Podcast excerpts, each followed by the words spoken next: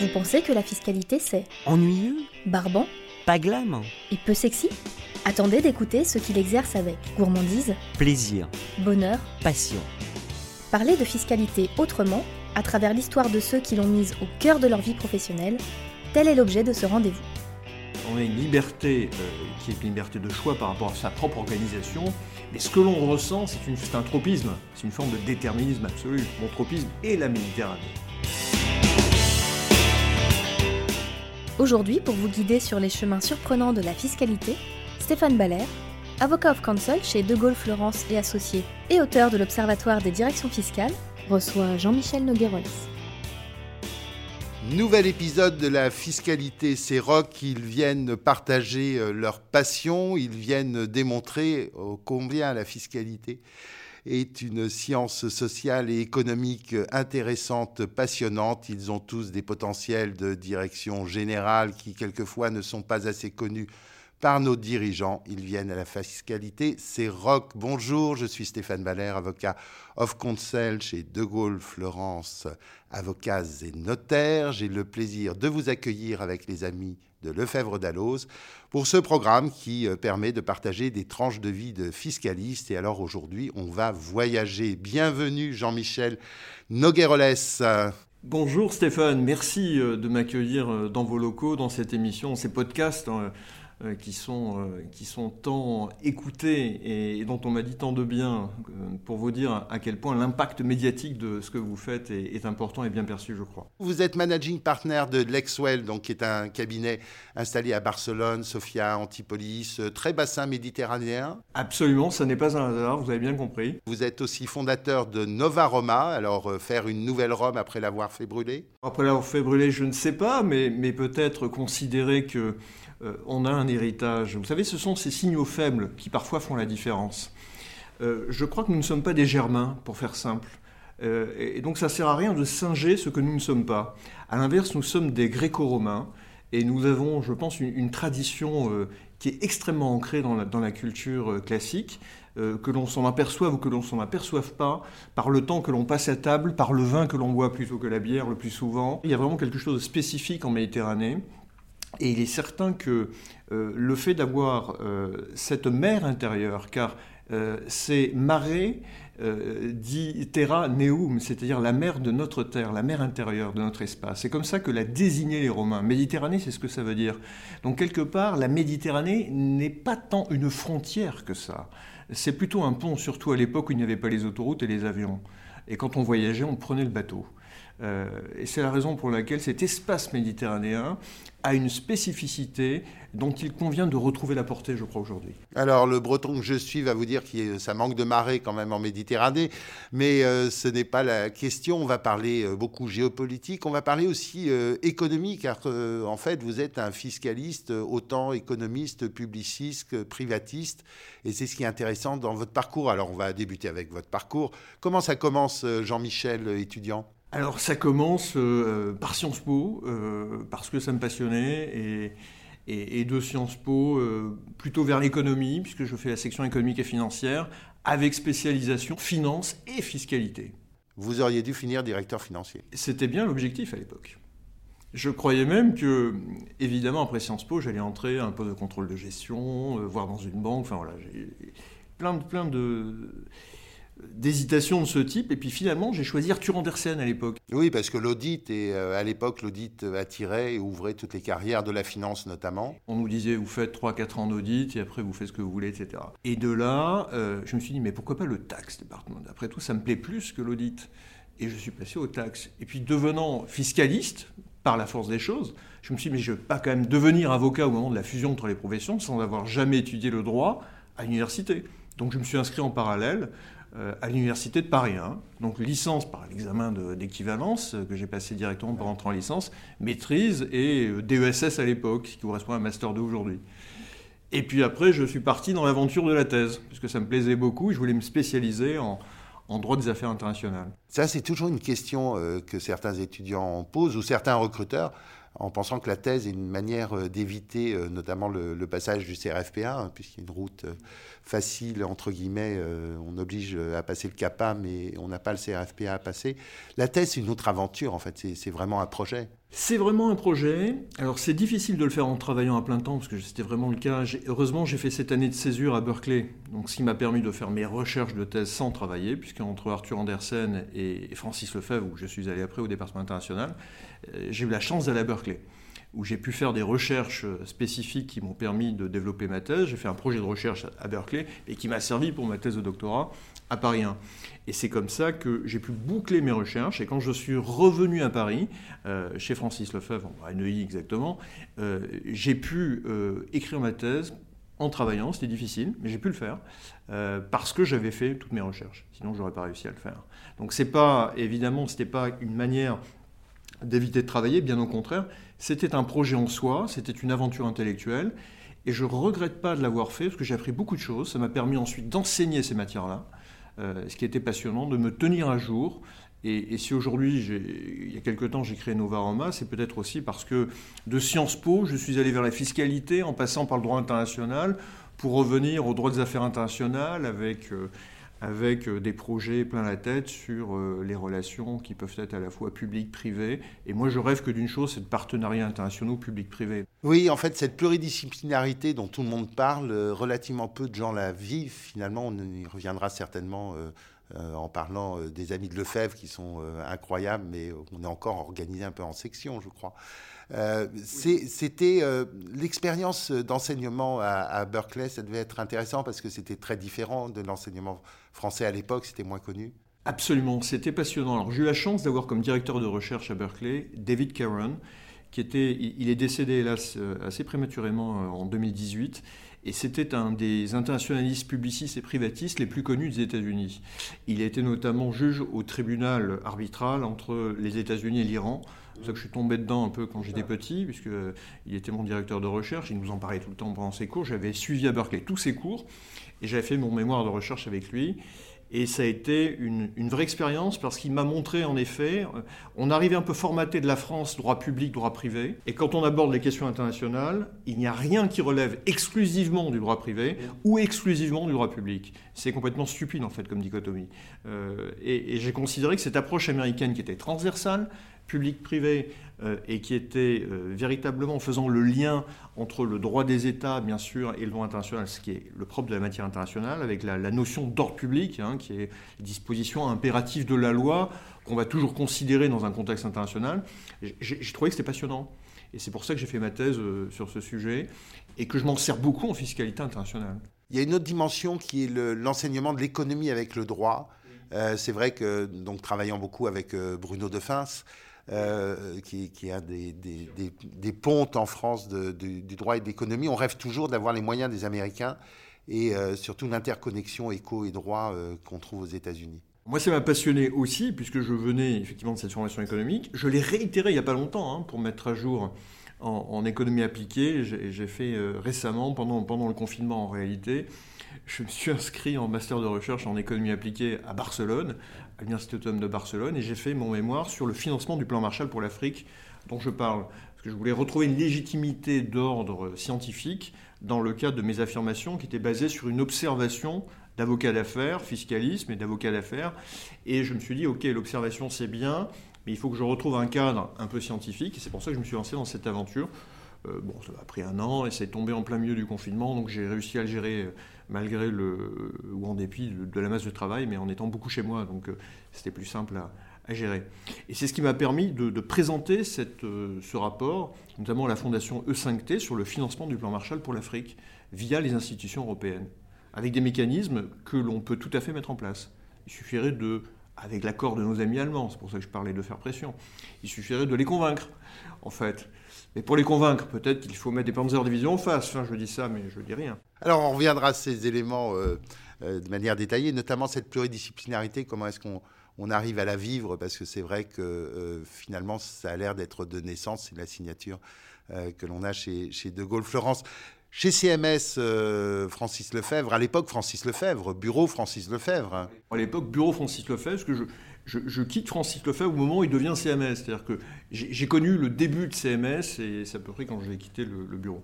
Et donc, euh, quitter le bureau, quand même, euh, vous étiez en Espagne ou vous êtes allé ouvrir l'Espagne, si je me souviens bien? Exactement. En fait, j'ai été ouvrir le bureau de Barcelone en 98. Le bureau espagnol préexistait. Et quand il y a eu euh, cette jeune venture entre Francis Lefebvre à l'époque et le, cabinet Briones Alonso Martin, qui était à, Madrid, ils se sont rapprochés hein, dans la, corbeille de mariage d'un cabinet à Barcelone, euh, Rodès et Isala, euh, et de ce fait, on a créé un bureau à Barcelone. Je dis on, vous voyez, j'ai intégré Francis Lefebvre comme étant un peu dans mon patrimoine génétique. Et, c'est comme ça que je suis allé, j'étais euh, désigné pour euh, représenter Francis Lefebvre dans cette jeune venture au bureau de Barcelone. Vous sortez de cette aventure euh, Lefebvre avec une idée entrepreneuriale? Oui, parce qu'en fait, j'aimais beaucoup le cabinet Francis Lefebvre et j'aurais pu retourner, d'ailleurs c'est ce qu'on m'a laissé entendre quand j'en suis parti. Et pour ma part, je voulais créer un cabinet, mais j'avais cette idée de cabinet méditerranéen. Et c'était pas le projet du, bureau Francis Lefebvre. Donc c'est pour ça que je suis parti un peu de mon côté. Alors Nice, euh, carrément. Au début Nice, parce que ayant grandi à Nice, je me sentais plus à l'aise à l'époque de créer euh, ce qui était au départ mon cabinet euh, dans cette zone que je connaissais mieux. Il y avait une bonne dynamique à l'époque. C'était l'époque des startups.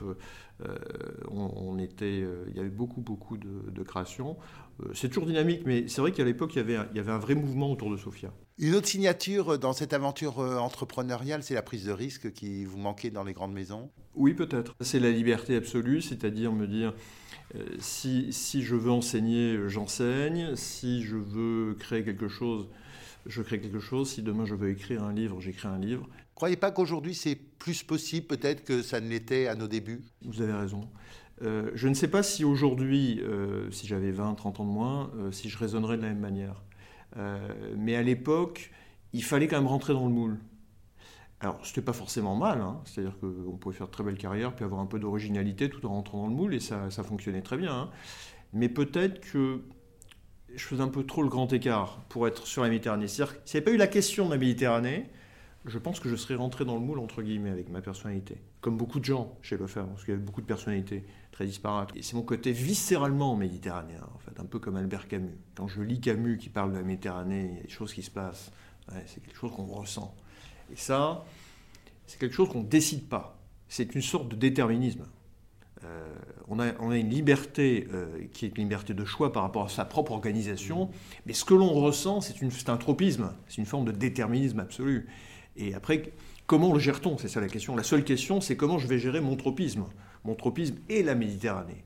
Est-ce que je le mets de côté et j'y vais le week-end, ce que j'ai fait pendant euh, un certain temps, ou est-ce que j'y construis quelque chose? Comment on devient un avocat espagnol? Parce que ce sont des régimes un petit peu différents. Si on prend le monde de la fiscalité, bah déjà, euh, j'ai cru comprendre qu'on n'avait pas euh, des tribunaux administratifs et des tribunaux civils, mais on avait une voie juridique, même si au niveau suprême, c'est un petit peu différent sauf en première instance, effectivement, où il y, a, encore un tribunal administratif, mais dès la cour d'appel, on est, euh, dans la voie civile classique. Alors comment le devient-on? À l'époque, puisque je suis parti donc en 98, il n'y avait pas euh, de directive européenne pour reconnaître non pas le diplôme, mais les avocats européens, parce que ça a été créé, je crois, en 2004.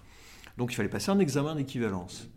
Donc l'idée, ben, dans le cas de la jeune venture, j'ai travaillé, je me suis formé, euh, j'ai un peu bossé sur les bouquins, et je vais faire un peu de pub.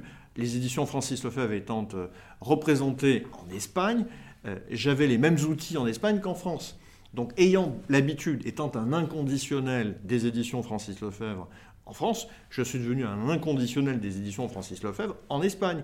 Et ça m'a facilité grandement l'apprentissage, surtout que le droit commercial et le droit fiscal, comme le droit social, mais ce n'est pas ma partie, euh, sont quand même relativement proches du droit français. Donc c'est pas si compliqué que ça de passer d'un système à un autre, alors que je suis solliciteur en Angleterre, là pour le coup c'est très différent. Solliciteur, ça veut dire que vous avez fait vos deux ans de, stage euh, à Londres? Alors non, ça veut dire que j'ai passé le même examen qu'en Espagne, en tant qu'avocat déjà inscrit, parce que si on n'est pas un avocat déjà inscrit, il faut passer par le stage à Londres. Mais si on est un avocat déjà inscrit, on passe le même examen que les avocats de la Common Law, euh, du Commonwealth. Alors aujourd'hui, le cabinet a combien de collaborateurs? Alors aujourd'hui, on est 25. Euh, on est à Barcelone 6. donc 19 sur la côte d'Azur, et on est 8 associés. Donc la différence étant les collaborateurs, les assistants, les stagiaires. Qu'est-ce qui fait la différence d'un cabinet comme Lexwell? On est plus sur un mode collaboratif, en fait, avant l'heure. On est sur un mode que j'aime bien qualifier de fédéral. C'est une approche fédéraliste. Je suis plutôt dans une approche philosophie fédéraliste, de, fédération de compétences et de personnes. Et, ça, donc ça ne peut pas être que mon œuvre. Euh, mais, mon œuvre, ça a été peut-être de mettre ensemble des professionnels, des personnes euh, qui, euh, qui ont eu envie de travailler ensemble, et, et, ça dans un contexte qui est transfrontalier. C'est-à-dire que je crois que ce qui fait la particularité de Lexwell, c'est qu'on est vraiment un cabinet cross-border. On est vraiment un cabinet qui agit de manière transfrontalière, puisqu'on intègre pleinement la dimension du droit interne de chaque euh, système juridique national et que l'on croise évidemment dans des contrats internationaux, dans une approche fiscale internationale, dans une approche particulièrement de structuration internationale euh, et de fusion-acquisition, parce que ça, ça peut donner des différences. Moi, j'ai vu beaucoup d'erreurs en fait commises par d'excellents cabinets français ou d'excellents cabinets espagnols par méconnaissance du droit interne de l'autre pays. C'est-à-dire qu'ils partaient du principe que sous réserve de vérification, mais ça devenait secondaire finalement, euh, le fait qu'en France c'était une bonne solution devait être probablement transposé de la même manière dans l'autre pays. Et en fait, parfois c'est une erreur. Parfois on tombe juste, mais c'est un hasard, et parfois on tombe mal. Euh, et, c'est tout simplement euh, à raison de la probabilité qui en résulte. Et, alors, je sais que les, grandes, grandes firmes comme les Big font systématiquement appel à euh, un cabinet correspondant dans le même groupe. Mais parfois, et je l'ai vu, il y a une question d'honoraires. C'est-à-dire, on se dit, tiens, si on fait appel à mon correspondant, il va falloir qu'on partage un peu plus les honoraires. Et donc, on, fait appel du bout du doigt, mais on ne va pas jusqu'au bout du raisonnement. Et, donc, la particularité que l'on a, c'est que sur ces questions-là, qui sont cross-border, eh bien, on est vraiment des deux côtés de la frontière et on considère que le Conseil, notamment en matière de structuration des opérations, quand on intègre la fiscalité en, particulier, mais ça peut être aussi des éléments de droit social, ça c'est pas moi qui m'en occupe évidemment, mais, mais parfois j'ai vu aussi des, choses qui peuvent être très sensibles au droit social, évidemment, on le sait bien.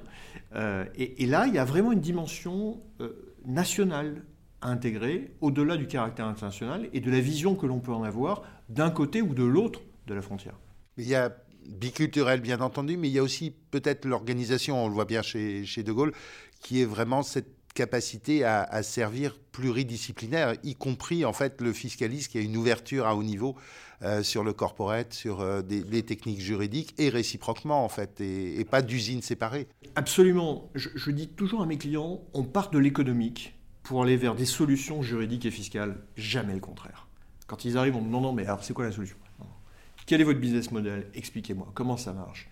Qu'est-ce que vous allez faire? De quelle manière vous voulez le faire? Et une fois qu'on a bien compris ça, une fois qu'on est bien au clair sur comment on le finance, par qui, à quel endroit, euh, parce qu'il y a des contraintes qui ne sont pas d'ordre juridique et fiscal, qui sont économiques et financières. Une fois qu'on a bien compris ça, qu'on sait d'où viennent les flux, quelles sont les options, parce qu'on peut en avoir, alors là, on décide ou pas du meilleur schéma de structuration en matière fiscale et juridique. Et du coup, vous arrivez à trouver des, jeunes qui sont formés, euh, euh, notamment en France, par notre système un petit peu classique, euh, hormis les expériences opérationnelles qu'ils peuvent avoir. Qu'est-ce que vous donneriez comme recommandation à un jeune qui veut débuter et, avoir cette possibilité d'ouverture? Alors c'est vrai que ça peut, ça peut servir. Double formation, qu'elle soit économique et financière, ou école de commerce, orientée plutôt corporate, plutôt finance. Je pense que si on... enfin, si on vise les opérations de haut de bilan et, de structuration, euh, c'est bien d'avoir une approche corporate et haut de bilan, voire finance. Euh, et ensuite, évidemment, d'avoir à côté de ça une formation juridique et fiscale qui soit suffisante. Et intégrer tout ça dans un contexte international. Donc c'est la double formation, plus l'international, plus l'expérience. C'est facile de trouver euh, quand on est à Barcelone et pas à Madrid, parce que ça, m'étonne toujours ce, choix. Euh, sur Barcelone, qui est quand même un, choix un petit peu euh, de conviction, non, euh, quand on est en Espagne? Alors, c'est un choix de conviction, c'est un choix aussi de goût, parce que Barcelone, ça ne nous a pas échappé, au bord de la mer. et ça convainc beaucoup de gens. L'avantage de Barcelone, c'est qu'on peut trouver des ressources humaines qui viennent de partout, qui sont bien formées, qui ont envie d'être à Barcelone, qui connaissent le contexte international, parce que par définition, justement, l'origine étant diversifiée, elles sont forcément dans l'international. Et, ça, on peut le trouver aussi à Madrid. Madrid devient un petit peu plus à la mode, je dirais, depuis ces dernières années. Mais Barcelone était plus précurseur. C'est d'ailleurs pour ça qu'on a créé beaucoup plus de startups à Barcelone qu'ailleurs en Europe euh, au cours des deux dernières années. Vous écoutez toujours La fiscalité, c'est rock. Un rendez-vous proposé par Lefebvre Dalloz. L'avenir de, tout ça, donc euh, j'imagine qu'il doit être structuré autour de la Méditerranée. Est-ce que ça veut dire que l'étape suivante euh, euh, ça va être de, passer euh, de l'autre côté du détroit de Gibraltar, euh, de mettre un pied sur le continent africain? Le vrai enjeu de demain, c'est une Afrique qui va passer d'un milliard 300 millions d'individus en 20 ans à 2 milliards 500 millions d'après la Banque mondiale, le FMI, les banques européennes et les banques africaines qui ont fait des études sur le sujet. Et je dirais que si ce ne sont pas les nations euro-méditerranéennes qui poussent l'Union européenne à intégrer un petit peu plus en avant euh, ces préoccupations-là, parce que ce sont les grands enjeux de demain, euh, je ne pense pas que la Mitteleuropa soit aujourd'hui rivée là-dessus. Elle est rivée sur la menace russe, disons les choses. Et c'est normal. Mais ce plan Marshall, on est loin de la fiscalité, euh, finalement. Ce que vous êtes en train de démontrer et, que certains dirigeants pourraient écouter, c'est finalement qu'un fiscaliste, s'il est de bon niveau, a beaucoup plus d'ouverture et beaucoup plus de vision stratégique qu'on ne pourrait le croire. Je l'espère. Surtout quand on voit comment sont faites les lois de finances, euh, on peut penser que les fiscalistes ont peut-être des conseils à donner euh, sur le sujet, de manière pragmatique. C'est-à-dire, si on, sort de la politique euh, rhétorique pour entrer dans la politique efficace, ça ne veut pas dire qu'on va enrichir les riches et qu'on va appauvrir les pauvres. On s'est compris. Ça veut dire qu'il y a des impôts qui sont efficaces et d'autres qui ne le sont pas. Ça veut dire qu'il y a des approches qui fonctionnent et d'autres qui ne fonctionnent pas. Ça veut dire qu'avec un même objectif, on peut faire des choix qui sont les plus efficaces, mais pas forcément les plus rhétoriques, et faire des choix qui ont l'air d'être de la haute rhétorique et qui sont très inefficaces. Voilà. Et, ça, c'est du pragmatisme. Mais Jean-Michel Nogales, vous, vous, ne pensez pas que l'Afrique a un potentiel économique incroyable, mais qu'il y a quand même un, logiciel euh, de, de autour de la corruption, autour des comportements d'affaires, euh, qui n'est pas forcément uniquement le, fait des, Africains, euh, mais qui doit quand même évoluer, que vous voyez évoluer? Si on raisonne par rapport à un objectif politique, il y a grosso modo, ça a été chiffré par la Banque mondiale, chaque année, l'Afrique manque de 70 milliards d'investissements en matière d'infrastructure. En gros, c'est le déficit d'investissement, c'est à peu près ça, c'est entre 60 et 100 on va dire, bon, on chiffre ça autour de 70-80. c'est pas moi qui le chiffre, hein, c'est des études très précises qui nous disent ça. On va, on va partir du principe que c'est juste. Peu ou prou, ça doit être juste. La question, c'est comment arriver à financer ces 70 à 80 milliards d'investissements qui ne se font pas. Sans quoi, la croissance africaine, le niveau de développement et, et tout ce qui va avec, qu'on a vu, ne pourra pas être réalisé à temps. Et ça, et donc ça provoquera les crises cataclysmiques que l'on pourrait euh, connaître dans les toutes prochaines décennies. On parle de 20 ans. Hein. C'est une, même pas une génération. Hein. On c'est demain. C'est en train de se produire et c'est demain. Donc c'est tout de suite qu'il faut agir. Et la solution est fiscale? Je pense qu'elle peut être en partie fiscale. Et je pense qu'elle peut être en grande partie liée à des partenariats publics-privés avec du financement de la Banque européenne d'investissement. Il y a une grande idée qui a été lancée, qui a même été reprise par Mme Lagarde plusieurs fois, euh, et qui était de dire la transition écologique va être financée par des green bonds, des obligations vertes. De la même façon qu'on va avoir des green bonds pour l'Europe, on peut avoir des green bonds pour l'Afrique, puisque c'est du développement durable africain qu'on va faire. Et comme ils ont beaucoup de soleil, on voit très facilement quelques ouvertures, notamment sur le solaire. Et si on raisonnait de la même manière en disant la BCE s'autorise ou est autorisée à racheter systématiquement un certain nombre de bonds sur le marché secondaire pour refinancer la Banque européenne d'investissement, à qui on libère, je dirais, les attaches par la révision du traité de fonctionnement de l'Union européenne, en la dotant d'un capital structurel plus important, en la dotant d'une masse avec un effet de levier supérieur et en lui donnant pour mission express de faciliter le financement de ces projets, on pourrait avoir, à travers des fonds dédiés qui existent déjà, mais qui sont très, très petits en termes d'investissement, la mission est très réduite en réalité. mais dont on pourrait développer la mission, des fonds dédiés de la BEI. On pourrait imaginer autre chose, mais ça a le mérite d'exister. Donc on pourrait utiliser la BEI et ouvrir le financement grâce à ces green bonds, y compris pour l'Afrique, ils peuvent être des green development bonds par exemple. Et là, on pourrait refinancer les projets avec les fonds en les dotant de capitaux propres. C'est ce que j'appelle le financement mix monétaire equity. Des vieilles recettes. Merci euh, Jean-Michel Nogueroles de nous faire découvrir ces éléments et de montrer que des fiscalistes sont aussi des stratèges. On avait promis qu'on allait voyager. On a fait le tour de la Méditerranée. J'espère que vous avez passé un moment agréable. Très agréable. Qu'est-ce qu'on donne comme message aux jeunes qui nous écoutent, aux fiscalistes qui nous écoutent et aux patrons qui nous écoutent? Alors, trois messages. Le premier pour les jeunes, c'est tout est possible. C'est comme ça qu'a défini Biden les États-Unis, mais moi j'ai envie que notre zone Méditerranée soit le champ des possibles. Ça, c'est la première chose. Et je pense qu'on peut le faire. C'est dans la tête que ça se passe. It's in your mind. Et la deuxième, c'est pour euh, les, fiscalistes. évidemment, je crois que nos compétences euh, peuvent apporter beaucoup. il faut euh, avoir, prendre soin de les valoriser, de les préserver et d'être au cœur des stratégies. Et aux patrons de bien comprendre ce qu'on est en train de dire, parce qu'évidemment, c'est la démonstration des deux premiers. Écoutez, Jean-Michel, un très grand merci. Euh, la fiscalité CEROC, ça vous avait attiré, euh, semble-t-il? Ah oui, bien sûr, parce que la fiscalité, pour moi, c'est la créativité.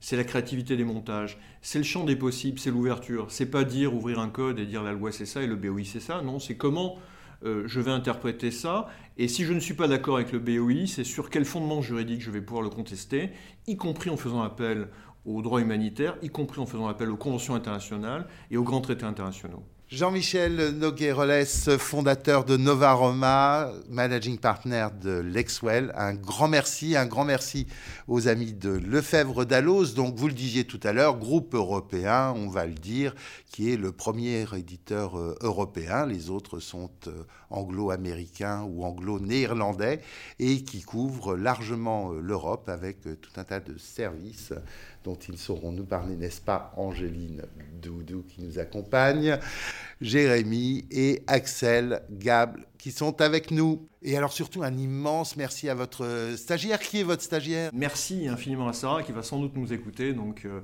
euh, c'est plus que mérité puisque euh, grâce à elle, en fait, je, je, me suis intéressé plus avant à votre magnifique émission et podcast et, et c'est pour ça que nous sommes tous là. Donc je vous remercie. Eh bien, encore un immense merci. Et Sarah, si vous nous entendez, à très vite. Au son, Jérémy Martin, Axel Gable et Angeline Au montage, Jérémy Martin.